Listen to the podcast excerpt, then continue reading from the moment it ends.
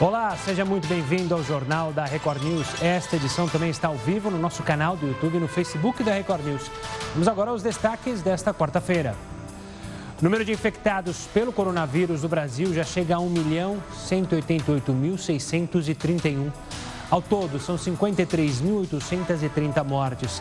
No mundo, já são mais de 9 milhões e 300 mil casos confirmados.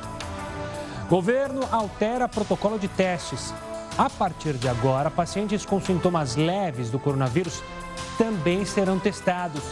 A ideia é que 50 milhões de brasileiros passem por avaliação. Reabertura das escolas. O governo de São Paulo quer retomar aulas em setembro com rodízio de alunos. Choque no bolso do brasileiro. Contas de luz estão mais caras que o normal. Aumento surge após retomada da leitura presencial dos medidores de energia. Nuvem de gafanhotos se aproxima do sul do Brasil, mas a praga já está há meses assolando parte da África, Oriente Médio e Ásia.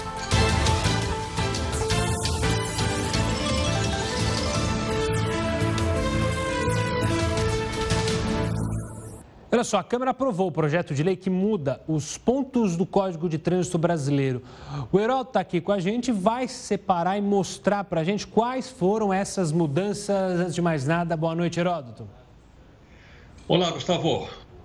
Como você sabe, há uma polêmica grande em torno do Código de Trânsito Brasileiro e ele está diretamente ligado a uma questão fundamental. Ou seja, nós obedecemos muito pouco às regras de trânsito. Parece o seguinte, que as leis são para ser seguidas, mas a lei de trânsito nem tanto. Aí não pode entrar à esquerda, a gente entra, aí marca lá 80 por hora, a gente passa 120, chega no radar, a gente para 60, passou o radar, a gente mete o pé de novo. Então parece que não é para ser observado, mas é. Agora é o seguinte, está havendo uma liberação do próprio código, está ficando mais mais, mais, mais fácil de trabalhar. Vamos ver algumas coisas aqui que eu acho que vai mexer com a vida de muita gente que tem carro. Por exemplo, olha lá. O caso, por exemplo, o cidadão perdeu o número, perder a carteira por causa do número de pontos. É, a proposta vai ser: a pessoa pode até ter 40 pontos na carteira, desde que não tenha nenhuma infração gravíssima. Até 40 pontos na carteira. Então, se for coisinha leve, meio leve, vai ter 40 pontos. Se porventura tiver uma única infração gravíssima, ela pode ter até 30 pontos na carteira para poder perder então a carteira e ter que se readequar. E se tiver duas ou mais infrações gravíssimas, aí sim então vai nos atuais 20 pontos. Então isso vai fazer com que as pessoas tenham uh, mais pontos na carteira sem precisar fazer uma reavaliação e sem perder a carteira principalmente os motoristas profissionais, caminhoneiros, motoristas de ônibus, apoiam muito essa proposta que está aí em aumentar o número de pontos para 40 sem nenhuma infração gravíssima. Mas tem outra questão para ser gente considerada né, em relação ainda ao, ao, à mudança, que diz o seguinte: bom, é, os exames médicos também vão ter uma validade muito maior. Olha só, quem tiver menos de 50 anos de idade vai fazer um exame médico a cada 10 anos. Quem tiver entre 50 e 70 anos vai fazer um exame médico a cada 5 anos. Eu estou na categoria de 3 anos aí, Gustavo. 70 anos ou mais, cada 3 anos vai ter que fazer exame médico. Um detalhe interessante é o seguinte: por que, que um médico qualquer não pode atestar a qualidade, ele não pode atestar a habilidade da pessoa? Você tem que ir naqueles médicos uh, mostrados pelo Detran. Não sei por quê, não, por não sei exatamente. Parece que é mais uma reserva de mercado. Isso também está sendo discutido lá. Outra questão importante: quantas vezes, vamos virar a página, quantas vezes a gente já ouviu falar a maneira pela qual a gente transita na, na cidade? Então, olha lá, luz baixa vai ser optativo na estrada, não, mas na cidade vai ser optativo. E uma coisa extremamente polêmica: a moto passagem entre faixas. Ou seja, o trânsito está aí devagarinho e a moto passa no meio dos carros. O trânsito está parado, a moto passa no meio dos carros. Já houve uma proposta no passado para proibir fazer isso, porque é absolutamente perigoso. Olha, eu conheço outros países do mundo, eu não conheço nenhum país do mundo onde moto passa no meio de dois carros, como aqui no Brasil. Mas aqui a gente sabe que o lobby das montadoras de motocicleta é muito forte. Houve uma tentativa já no passado, e acabou sendo então vetada pelo então presidente da República da época. Faz tempo. Foi o Fernando Henrique Cardoso. De lá para cá, as motos continuam passando e se você mudar de faixa, você cria um problema. Se você abrir uma porta, você pode, inclusive, criar um acidente gravíssimo. Então, são algumas coisas que estão mudando por aí e seria bom a gente acompanhar, porque uma boa parte das pessoas ainda dirige. Eu não posso, até por causa do meu nome. Certo, Gustavo? É Mas é isso aí. idade.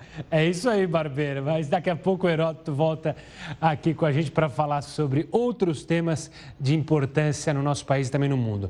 Agora a gente fala do Ministério da Saúde, que apresentou nesta quarta-feira a ampliação do programa de testes para o coronavírus. Agora, os pacientes com sintomas leves da doença também vão ser testados. A ideia é que pelo menos 50 milhões de brasileiros passem por avaliação já no início dos sintomas. De acordo com o Ministério, a metade dos testes aplicados no atendimento básico vão ser do tipo PCR, aqueles que trazem resultados mais precisos e são feitos por meio de uma sonda no nariz. É como se fosse um cotonete bem grande que coloca no nariz. A outra metade será analisada por testes rápidos de anticorpos, que são feitos a partir da coleta de sangue, um furo no dedinho, e aí coloca no aparelhinho e aí já sai o resultado. Localidades com piores indicadores de qualidade de vida e com população de maioria negra apresentam os maiores números de óbitos por coronavírus em São Paulo. Você vai entender o porquê agora na reportagem. A rede Nossa São Paulo fez um levantamento cruzando os dados do mapa da desigualdade 2019 e os números de óbitos por Covid-19 divulgados pela Prefeitura e pelo Ministério da Saúde.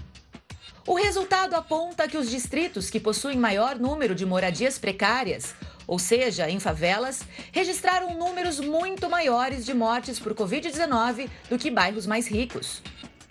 Por exemplo, os bairros Alto de Pinheiros e Moema não possuem residências em favelas, segundo dados oficiais. Quando se trata de mortes por conta do coronavírus, os dois bairros registraram números baixos, sendo respectivamente 44 e 66 até 18 de junho. Já os bairros Brasilândia e Sacomã estão entre os que possuem maior porcentagem de casas em favelas, 30% e 28%. E a contabilidade dos números de óbitos por Covid-19 nessas localidades apontam 277 e 226. Mas esse não é o único aspecto do levantamento que aponta que bairros de periferia têm sofrido mais com o coronavírus.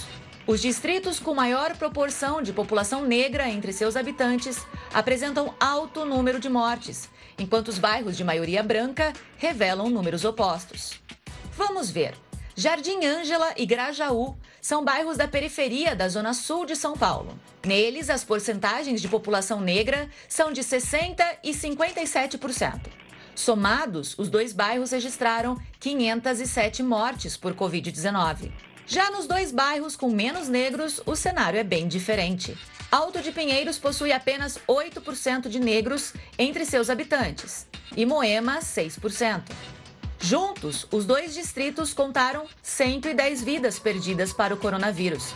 Assim, o levantamento feito pela rede Nossa São Paulo lança um alerta sobre como as mortes por Covid-19 e a desigualdade social parecem estar andando juntas nessa pandemia. São Paulo é uma cidade muito rica. Ela tem que aprender a distribuir melhor essa riqueza. E para isso ela tem que investir nos lugares mais desiguais. São Paulo tem essa oportunidade. Nós estamos tendo um aprendizado, um triste aprendizado nesse momento de pandemia. E olha, segundo dados divulgados pelo IBGE, em maio, 19 milhões de trabalhadores ficaram afastados do trabalho por causa da pandemia. Entre essas pessoas, quase 10 milhões ficaram sem remuneração. Ao todo, um milhão de pessoas já perderam o emprego aqui no Brasil. E o processo de impeachment do governador do Rio de Janeiro, Wilson Witzel, teve uma pausa temporária. Pois é, a Assembleia Legislativa do Estado interrompeu aquela contagem do prazo de defesa para ter acesso a mais documentos das investigações. O governador Wilson Witzel ganhou tempo. O prazo para se defender no processo de impeachment começaria nesta quarta-feira. Mas os deputados decidiram esperar que cheguem à Assembleia Legislativa as cópias dos inquéritos do Superior Tribunal de Justiça que colocaram Witzel na mira da Polícia Federal. Ele é investigado em fraudes nos contratos emergenciais, na compra de equipamentos na área da saúde no combate à Covid-19. Um relatório da Controladoria Geral do Estado apontou 45 irregularidades na gestão da saúde de fevereiro a agosto do ano passado.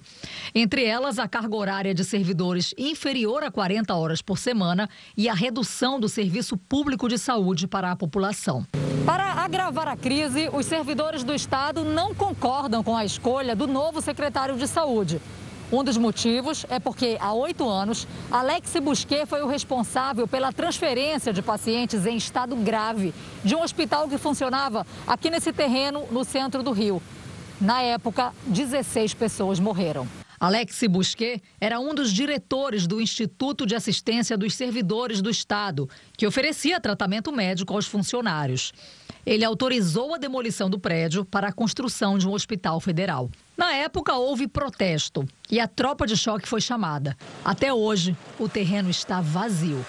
A ordem partiu da mesma pessoa que indicou Busquet para o cargo, o então secretário de Saúde, Sérgio Cortes, um dos principais articuladores do esquema de corrupção comandado pelo ex-governador do Rio, Sérgio Cabral. Ele não tem autoridade para representar a saúde para a população aqui do Rio de Janeiro. Os servidores encaminharam um ofício à Assembleia Legislativa em repúdio ao novo secretário. A Secretaria de Saúde informou que respeita a manifestação dos servidores, mas esclarece que a nomeação de Alex Busquet é técnica, com uma gestão que vai buscar a transparência, a valorização dos profissionais e a fiscalização dos contratos. Centenas de abalos sísmicos foram registrados nesta quarta-feira no México.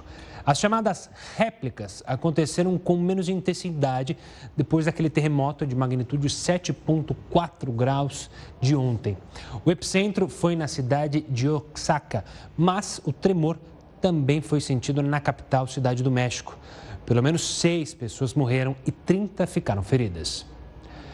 Ainda no cenário internacional, veja só mais essa: milhares de macacos invadiram uma cidade na Tailândia e os moradores ficaram presos em casa. Pois é, os habitantes estão refugiados e existem territórios proibidos para seres humanos por causa dos milhares de macacos que vocês estão vendo aí nas imagens.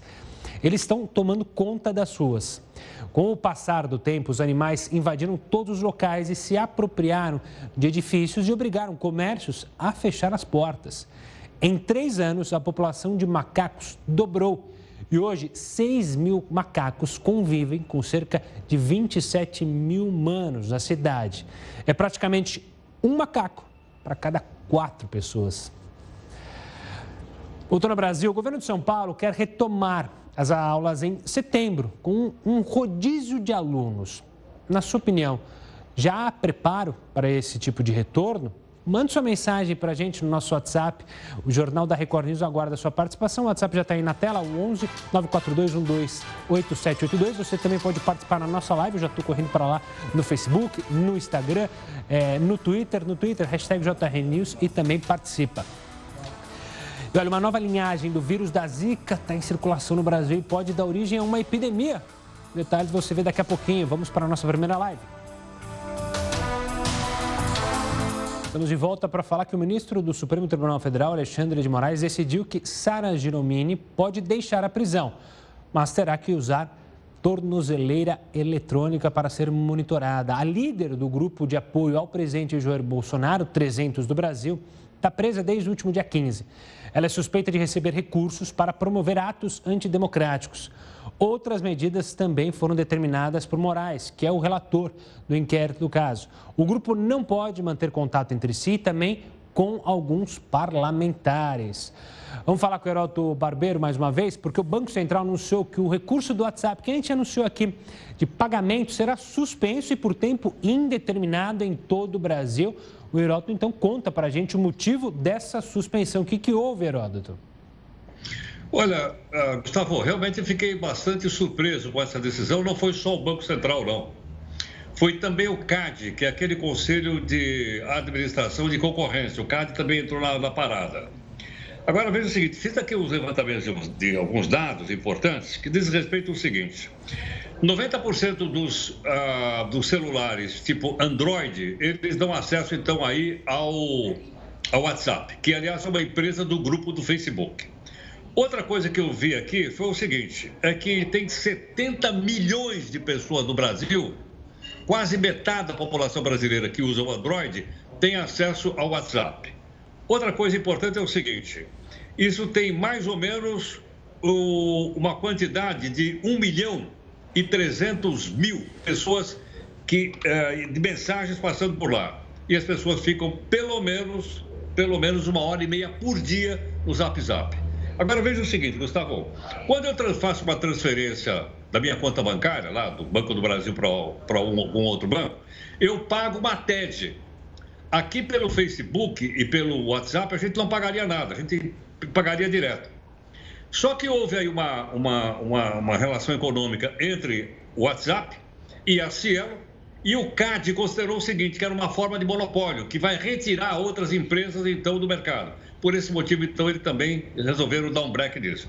Claro, foi um impacto muito grande em cima da Cielo, que tem toda essa transmissão de dados, mas eu acho que foi um impacto violento também em cima do bolso do consumidor. Uma vez que pelo WhatsApp você queria mais fácil, mais simples e, consequentemente, você não ia pagar tarifa. Mas essa interrupção, como você lembrou muito bem, ela não é permanente, ela é temporária. O Banco Central está dizendo que vai estudar uma forma de abrir o mercado para que outras empresas também possam participar e a gente possa fazer uma transferência de uma pessoa física para outra sem pagar nada. Então, Gustavo, se você quiser me devolver aquela grana que eu te peguei emprestado, que você pegou emprestado comigo, e mandar de volta para mim via WhatsApp, você pode mandar que você não vai pagar nenhum tostão na transferência como eu pago hoje, tudo bem? Eu acho que a gente perdeu o contato com o Heródoto, eu não consegui ouvir o finalzinho da sua frase, então é, a gente vai se despedindo, brincadeiras à parte. É, eu não estou devendo dinheiro não, Heródoto, não vem para cima de mim não, mas a gente pode fazer negócio se você quiser me vender a Kombi, quem sabe? Aí já é um bom negócio. Por enquanto, nós estamos aqui no nosso Zap Zap, como você sabe, né? Inclusive oferecendo o pessoal de graça, ninguém paga nada, o resumo do jornal às seis e meia, desde que o pessoal mande um Zap Zap para nós dizendo que vai querer receber o resumo. Tudo bem? Boa, Heroto. Informação de qualidade e de graça. Então, mande uma mensagem para o nosso WhatsApp para você receber o resumo das notícias. Agora a gente fala do Zika, o Zika vírus. Pois é, que de, de acordo com o estudo da Fiocruz, uma nova linhagem do vírus da Zika, não é do coronavírus, está em circulação no Brasil e pode originar uma epidemia. Pois é, por meio de uma ferramenta que monitora as sequências genéticas do vírus, pesquisadores detectaram pela primeira vez no país um tipo africano do vírus com potencial de originar uma nova epidemia. De acordo com o Ministério da Saúde, agora em 2020, foram notificados quase 3.700 casos prováveis do vírus da Zika. Mas, segundo cientistas, com essa nova linhagem genética, situação pode mudar e, claro, a gente tem que ficar muito atento. Mudando um pouco de assunto, funcionários do Banco Mundial pediram a suspensão da nomeação do ex-ministro da Educação, Abraham Weintraub. Em uma carta aberta, a Associação dos Funcionários cita uma publicação nas redes sociais em que o então ministro da Educação teria debochado do sotaque chinês e responsabilizado a China pelo coronavírus, o que levou o Supremo a abrir uma investigação sobre o racismo contra o então ministro. O texto destaca ainda que Weintraub sugeriu que os ministros do STF deveriam ser presos e que o último ato dele como ministro da Educação foi revogar a portaria que promove cotas de pós-graduação para negros e povos indígenas. Até o momento, o ex-ministro não falou sobre esta carta. E nos Estados Unidos, a justiça condenou a farmacêutica Johnson Johnson a pagar uma indenização bilionária a um grupo de mulheres. A justiça entendeu que um talco para bebês pode ter provocado câncer de ovário em mulheres porque contém, entre outras substâncias, o amianto. A empresa foi condenada a pagar o equivalente a mais de 10 bilhões de reais para 22 mulheres que moveram a ação. A farmacêutica já adiantou que vai recorrer e garantiu que o produto é seguro, ou seja, não causa câncer. Por isso, embora a venda do talco tenha sido suspensa nos Estados Unidos e no Canadá, o produto segue sendo vendido no restante do mundo, inclusive aqui no Brasil. Por falar em Brasil, o Senado brasileiro aprovou nesta quarta-feira o marco legal do saneamento básico. Mas o que traz esse projeto? Quem explica para a gente é Alessandro Azoni, economista e especialista em direito ambiental. Alessandro, obrigado pela participação aqui conosco. O debate sobre o marco do saneamento não é novo, já está há um bom tempo lá no Congresso. Eu queria que você explicasse um pouco da importância desse debate é, afinal, mais é, metade da população não tem saneamento ainda no nosso país, né? É, Gustavo, é, é um tema realmente muito pertinente que já ficou à discussão. Eu acho até que demorou muito para esse marco ser aprovado. É, o caminho que o, o presidente Bolsonaro é, tomou em, em, em, pôr à frente esse projeto e defender a autoria desse projeto vem em bom momento, porque nós estamos envolvendo uma questão ambiental. Eu vi, eu vi muitas críticas em relação ao preço, de como ficaria a questão do segmento de preço, como esse produto chegaria da água e os tratamentos de água chegariam à questão de preço. Mas só para lembrar que, como vocês estão mostrando na imagem, é, nós temos praticamente dentro do nosso sistema de tratamento de água e esgoto, é, nós temos a coleta de, de, a coleta de esgoto, ela, ela é, em alguns municípios, são, é, é feita, mas ela não é tratada e, e, de uma certa forma, ela acaba como em córregos, em rios e mares. É, nós temos um exemplo aqui na cidade de São Paulo, que é o próprio Rio Tietê, Rio Pinheiros, que nós gastamos já é, inúmeros é, quantidades de, de dinheiro para tentar recuperar e, o, e o, a contaminação se dá por lançamento de efluentes de esgoto. Então, essa contabilização desse valor, ela nunca entrou na conta.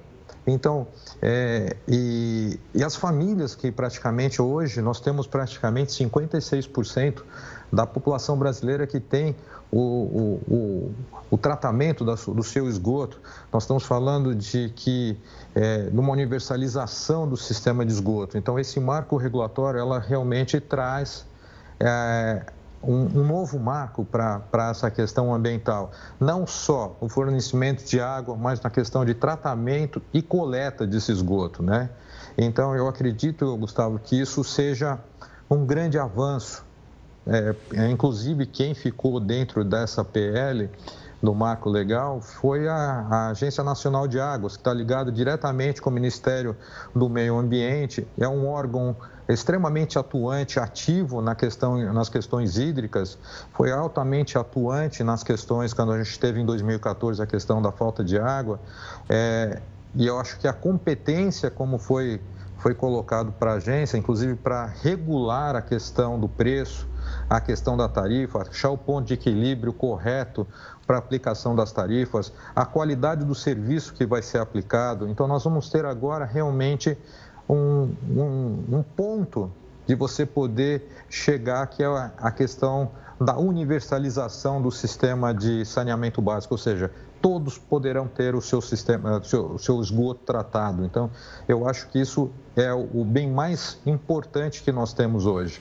Alessandro, eu queria tocar num outro ponto do marco que muitos é, congressistas é, levantaram, que isso faz, pode fazer um, parte positiva da retomada da economia aqui, da recuperação econômica no país. Se falam aí em um milhão de empregos que essa, esse marco legal, ou seja, a abertura do mercado para as empresas privadas podem criar. Você acredita que, de fato, isso é, é, é a participação de novas empresas, de empresas privadas, vão trazer, de fato, empregos e, claro, a questão da melhoria do saneamento, isso você já falou, mas e sobre a relação econômica? Isso pode, de fato, trazer coisas positivas para o Brasil nesse momento que a gente precisa é, aquecer a economia?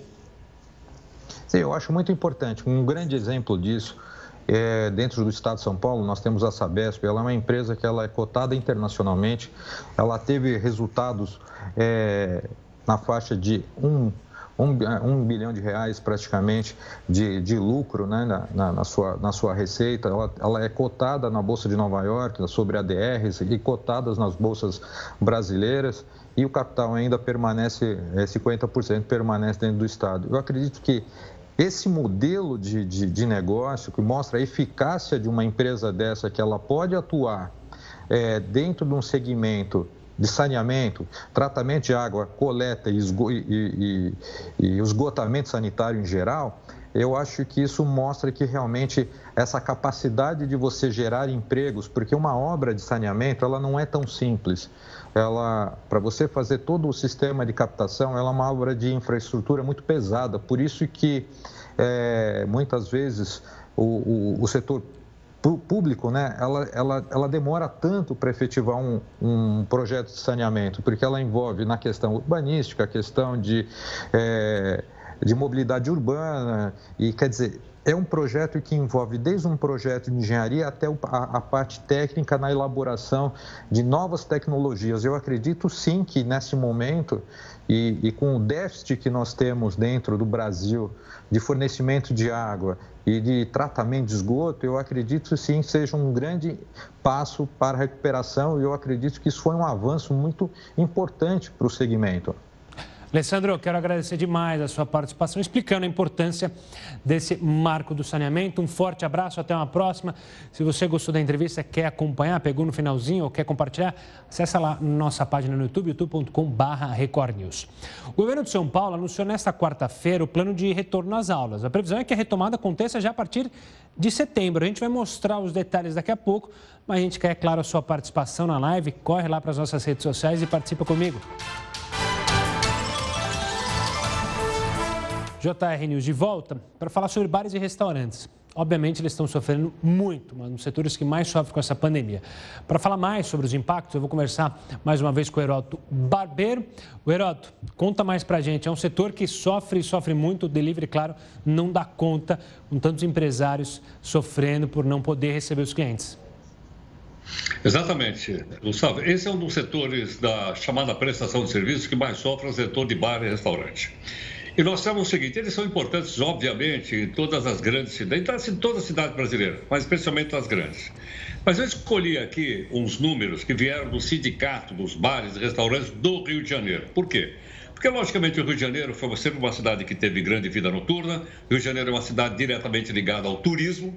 E por esse motivo, então, eu peguei os dados de lá para servir como base para outras cidades brasileiras. Vamos então aqui aos números da nossa primeira, primeira mostragem. Olha só, é, isso só no mês de abril, veja bem, só no mês de abril, o setor de bares e restaurantes do Rio de Janeiro perdeu 18 mil postos de trabalho. São 18 mil pessoas que ficaram sem emprego e estão, logicamente, engrossando o chamado exército de reserva, que hoje a gente não sabe se é de 12 milhões ou 12 milhões e meio de pessoas que procuram emprego e não acham no país. O segundo dado também interessante, que serve como parâmetro para outras cidades brasileiras, além do Rio de Janeiro, é o impacto no setor de bares e restaurantes. Olha, no Rio de Janeiro, total de bares e restaurantes tem 10 mil. Eles fizeram uma conta e chegaram à seguinte conclusão: chegaram à conclusão de que quando for possível voltar a trabalhar, dos 10 mil, 4 mil não voltarão, quebraram. Então, 40% dos bares e restaurantes do Rio de Janeiro não deverão voltar. E esse ano, eles já contabilizaram prejuízo. Um prejuízo que atingiu esses 10 mil estabelecimentos, 1 bilhão e 600 milhões de reais. Por isso, como você falou ali no comecinho, os empresários dessa área estão quebrados e muitos deles vão depender de ajuda governamental, de financiamento ou de distanciamento de pagamento de impostos ou renegociação do contrato, senão eles não vão sobreviver. Outro dado importante, além desses que nós temos aí, vou virar nossa telinha, que é o seguinte. Quer dizer, não, mas muitos desses bares e restaurantes, não só no Rio de Janeiro, mas em outras cidades do Brasil, eles estão trabalhando no sistema de delivery. É verdade, realmente. Mas olha só, o delivery, segundo o sindicato, ele responde por 25% do faturamento do bar ou do restaurante. Então você imagine, um bar ou restaurante que for faturar 10 mil reais por mês, ele só vai faturar 2,5. Com 2,5 não consegue pagar os impostos, não consegue pagar o aluguel e não consegue sequer pagar o, o, os empregados, porque ele precisa também do chamado capital de giro para poder investir. Então, esse é um quadro bastante, vamos dizer assim, desfavorável para a prestação de serviço, bares e restaurantes. Está aí o exemplo do Rio de Janeiro.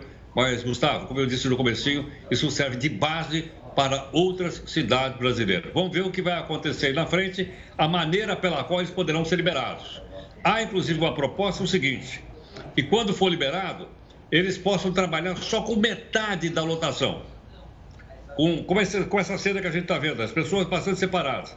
Mas ainda assim, quem passou por um período de não faturar nada, faturar pela metade não vai ajudar muito. Vamos aguardar novos, novas informações a respeito dessa prestação de serviço. É isso aí, Gustavo. Valeu, Heraldo. A gente vai acompanhando. Obrigado pela participação. Até mais. Agora a gente vai falar do Supremo Tribunal Federal que proibiu que estados e municípios reduzam jornadas e salários de servidores públicos quando os gastos com o pessoal ultrapassarem o teto de 60% da receita. Reduções salariais temporárias estão previstas na Lei de Responsabilidade Fiscal, mas estão suspensas pelo Supremo desde 2002, porque a Corte considera que há possibilidade de ferir a Constituição.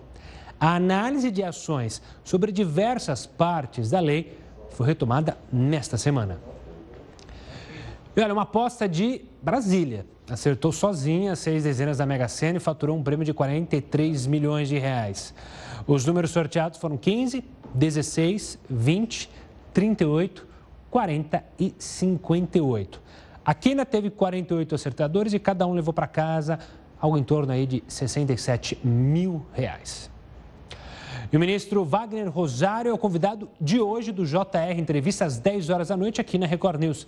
O atual ministro da Controladoria Geral da União será entrevistado pelos jornalistas Luiz Fara Monteiro e Guilherme Portanova, logo depois aqui do Jornal da Record News. Obviamente, você não pode perder.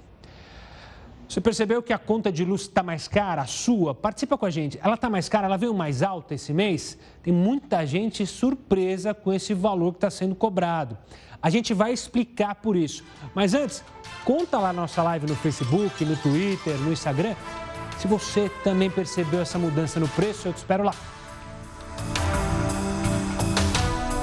9 horas e 45 minutos, estamos de volta para falar sobre as escolas. O governo de São Paulo anunciou nesta quarta-feira o plano de retorno às aulas.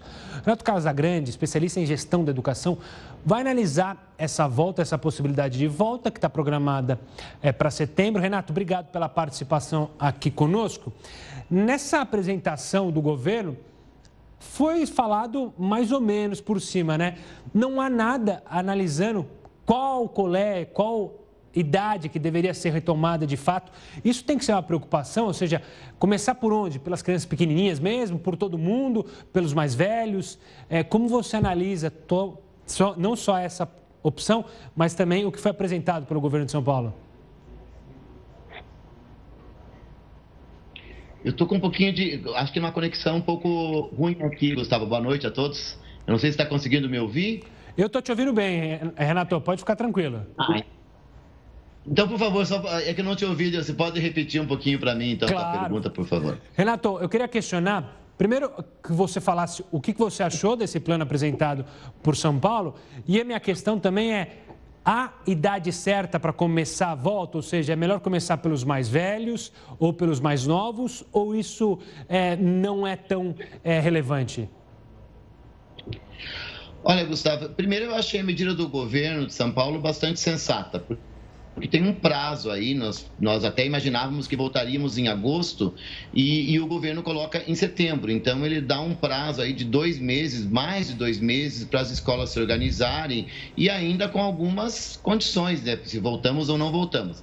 Então, eu acho que o prazo está adequado e as medidas também vão ao encontro do que a gente já tem estudado e observado eh, praticamente em todo o mundo. As escolas que estão retornando, estão retornando com essas medidas, ou seja, nós vamos vamos é, implantar de forma, voltar de forma gradativa e também com a volta parcial dos alunos. Não teremos todos aqueles alunos da turma. Então, as medidas do governo, a, a princípio, parecem bastante sensatas e coerentes.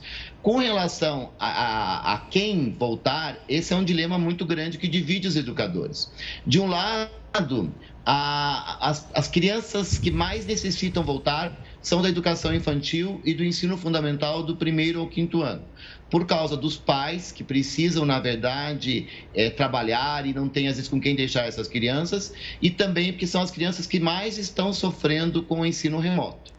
Então, elas têm uma dificuldade maior de se adaptar e precisam dos pais o tempo todo.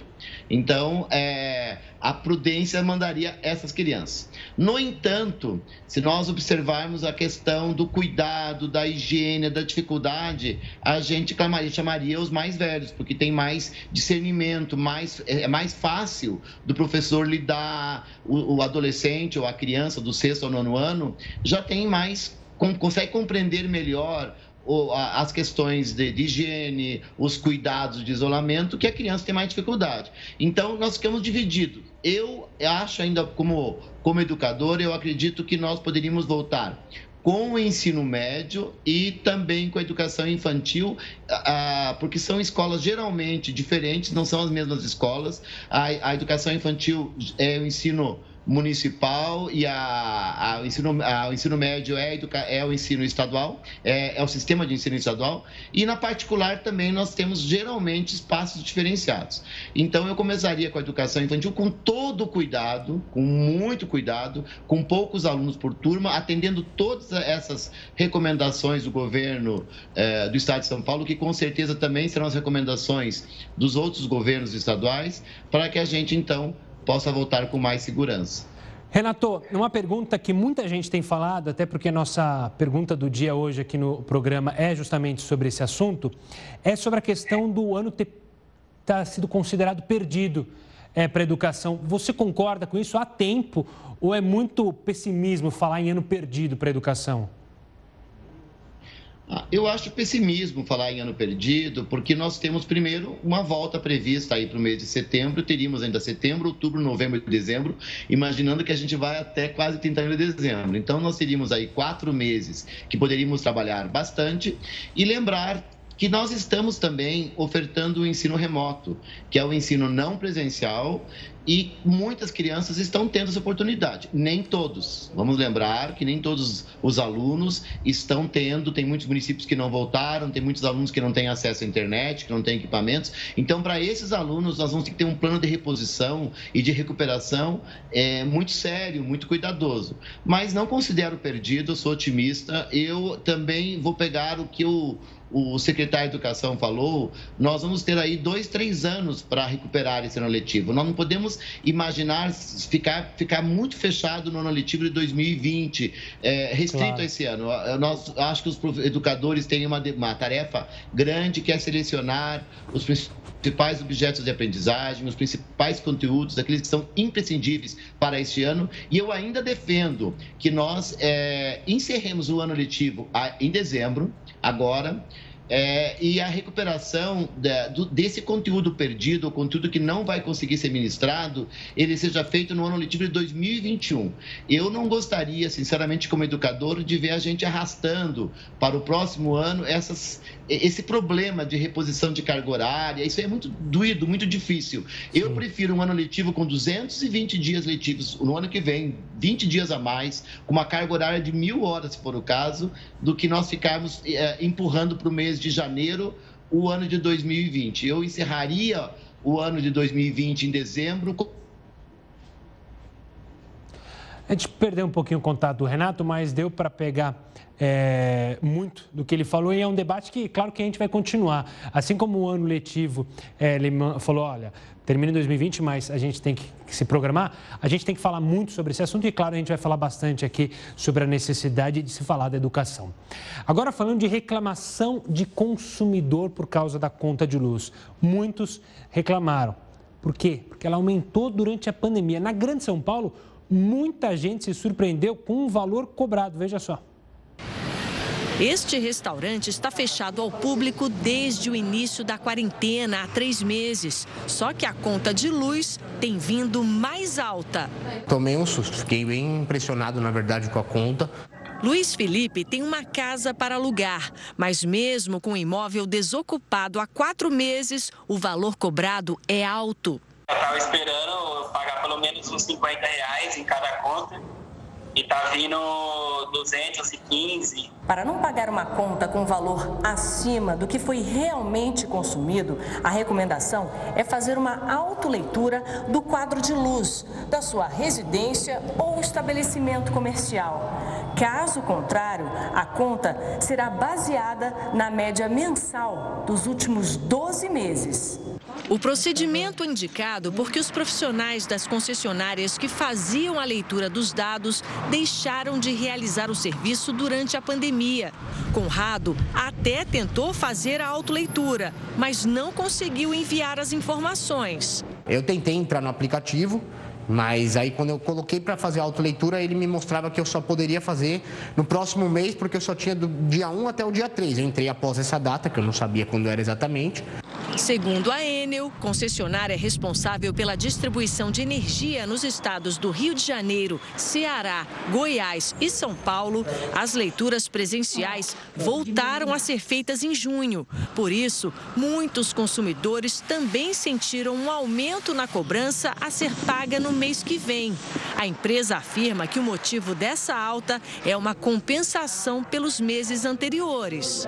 Isso é matemático, porque é uma leitura desse mês menos a leitura do mês passado. Se eu estimei a leitura do mês passado, agora automaticamente um menos o outro vai vir a diferença. Isso pode vir para maior ou para menor. Em caso de cobrança maior do que o consumo, é possível ter o reembolso. Se a concessionária não resolver, procurar a, a, a ouvidoria. Se a ouvidoria não resolver, procurar a, a agência, que é a ANEL. É, e aí, em último caso, é procurar é, pequenas causas ou a justiça, a justiça comum para ter seus direitos garantidos. Olha, a Maratona de Nova York foi cancelada por causa da pandemia. A maior corrida do mundo só está prevista para voltar a acontecer em 2021. Antes, estava marcada para o dia 1 de novembro. Mesmo com uma data consideravelmente distante, os organizadores entenderam que não é seguro realizar a maratona agora. O prefeito de Nova York, Bill de Blasio, disse que aplaude os organizadores do evento por colocar a saúde dos espectadores e também dos atletas em primeiro lugar. A última vez que a maratona foi cancelada foi em 2012, após a passagem do furacão Sandy. Enquanto uma nuvem de gafanhotos se aproxima do sul do Brasil, a praga está há meses assolando parte da África, Oriente Médio e Ásia. De acordo com a Organização das Nações Unidas para Alimentação e Agricultura, a nuvem de gafanhotos deste ano é a pior na África em 25 anos e a pior no Quênia em 70 anos. A área pode sofrer ainda mais com a falta de alimentos, sem contar no aumento dos preços e outros impactos, como a pandemia. Na Índia, as populações de inseto chegaram em maio e se alastraram por diversas regiões do país. Os insetos botam ovos e se reproduzem em massa, o que significa que novas nuvens estão se formando e ameaçam chegar nessas regiões nas próximas quatro semanas. E o Jornal da Record News fica por aqui. Fique agora com mais uma edição do Jornal da Record. Tchau, tchau.